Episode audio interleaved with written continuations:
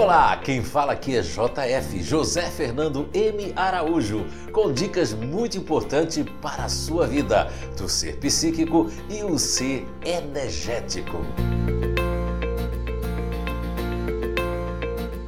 Olá! Então, estamos de volta com mais um podcast com o nosso tema Programação Natural e Programação Adquirida dos Grupos Naturais de Inteligência, baseado na descoberta das inteligências naturais humanas.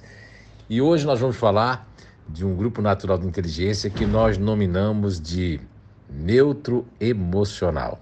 E as pessoas, crianças e adultos que fazem parte do neutro emocional, eles têm na sua programação natural, é, no lado físico, se não tiver problema nenhum de surdez, eles têm o neutro emocional, uma alta sensibilidade com barulhos, com é, pequenos ruídos, né? E eu até estou gravando esse podcast com a janela aberta aqui, para que quem é neutro emocional e quem não é vai escutar alguns pequenos barulhos. Mas vamos lá então. Então, na sua programação natural, além de ter essa sensibilidade, essa hipersensibilidade, se não tiver nenhum problema, né, é, no campo da audição, eles vão sentir uma audição muito mais apurada do que todos os outros seres humanos, né? Lógico, o neutro racional também tem essa sensibilidade apurada. Agora, e também muito apurada também o neutro racional. Só que o neutro racional consegue, ele consegue, é, é, ele se irrita também com um barulho muito grande, mas é uma, é uma irritação psíquica, enquanto o emocional ele tem uma tolerância muito maior em relação a isso mesmo que esteja prejudicando eles. Na programação natural das crianças, adultos com neutro emocional, existe na programação natural algo maravilhoso que eu, eu considero assim, né? Que é o neurotransmissor GABA, que acaba sendo inibitório de fazer com que o, o neutro emocional ele a, faça uma aderência aos conflitos e fique realmente transtornado. Isso pode até acontecer, mas é muito raro. É muito raro acontecer isso com as pessoas que fazem parte do neutro emocional. Mas na intimidade eles conseguem dizer não, né?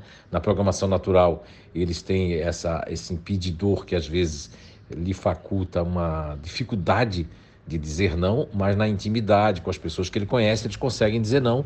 E depois de uma reprogramação, de um trabalho de autoconhecimento, eles conseguem inclusive dizer não às coisas que podem lhe prejudicar, mesmo com os estranhos. Isso aí vai depender de uma reprogramação. Porque muito da infância, da adolescência, dos pais, eu conheço alguns neutros emocionais de alguns países, mesmo do Brasil, mesmo aqui da região de Santa Catarina, que conseguiram, por conta de uma mãe e um pai que, que educou e na nosfera, né, nessa energia dessa programação do lar, que é a, a, a programação primária, né, eles conseguia dizer não com mais facilidade, enquanto estava naquela atmosfera. Mas quando viajou para outro lugar, foi morar no outro país com pessoas estranhas, teve dificuldade, veio para sua natureza e teve dificuldade de dizer não. E realmente ele disse: Olha, isso é bem verdadeiro.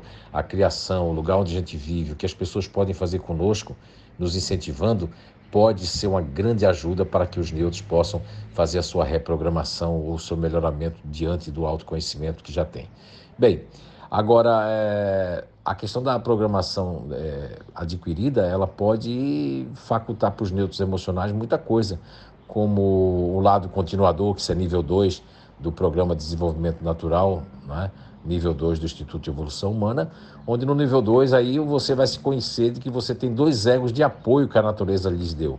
E dentro desses dois egos de apoio, o neutro emocional, ele pode ficar dentro do ego de apoio continuador e, e ficar desconfiado, travado, cismado e até muito mais melindrado, né? Porque na programação natural não é que o neutro emocional nasceu para ter melindres, não, não nasceu, mas ele tem uma ele tem uma facilidade muito grande. Agora, dependendo se os pais eh, brigavam muito, tinham muito assim acusações e brigas, o neutro emocional ele vai ter mais, eh, eh, vai ter uma amplitude desse melindre, mas com nada que um autoconhecimento, que uma disciplina, que um autopoliciamento, né, não possa eh, neutralizar, não possa diminuir essa questão do melindre. Aí você me pergunta, o que é, que é isso, hein, seu JF? O que é, que é melindre? Melindre é filho do orgulho, né? Melindre é quando eu, eh, já está dizendo o nome, eu me melindro, né? Eu, eu me sinto ferido com algo que não tem nada a ver comigo, mas eu acho que foi para mim. Isso é uma espécie de melindre, né? Lógico que dentro do campo emocional, nós vamos ter ali da inteligência emocional quatro GNIs, né? Quatro personalidades. E no neutro emocional, o melindre vai mais dessa forma. Eu acho que foi comigo, eu acho que aquela cara foi para mim, aquela pessoa está zombando de mim, aquilo está acontecendo. E na verdade está acontecendo nada daquilo.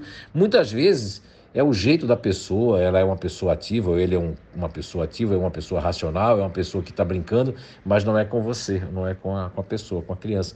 Na escola, quando os neutros emocionais estão assim, ele, eles têm duas fases. Uma fase que na escola eu sou uma pessoa, em casa eu sou outra. E eles têm uma fase também que eu suporto certos melindres na escola, né? Eu suporto naquela turma, naquele grupo, né? Mas não suporto na minha casa ou não suporto, quando eu suporto em casa, não suporto na escola. Então tem que verificar como é que acontece isso, essa programação adquirida que pode afetar muito os neutros emocionais. Agora, é bem verdade que os neutros emocionais são conciliadores por natureza, tem uma observação totalmente emocional do estado das pessoas, muito parecido com o disponível também, né, nesse sentido. E o diferente já é mais crítico, mas também consegue avaliação. Mas o neutro emocional é aquele que, quando você vive com ele, ou ele vive com você, ele consegue perceber quando você chega pelo seu andar, ou pelo jeito de colocar o carro, pelo jeito de abrir a porta e etc, e etc. Isso é fantástico, né? Lógico que o neutro racional tem um pouco disso também. Então, olha, é, por hoje era isso, se cuidem e a sua programação natural é maravilhosa. A sua programação adquirida, essa tem que ser avaliada se não está prejudicando, se prejudicou ou se vai prejudicar você. Então tenham muita saúde, tudo de bom e até o nosso próximo podcast.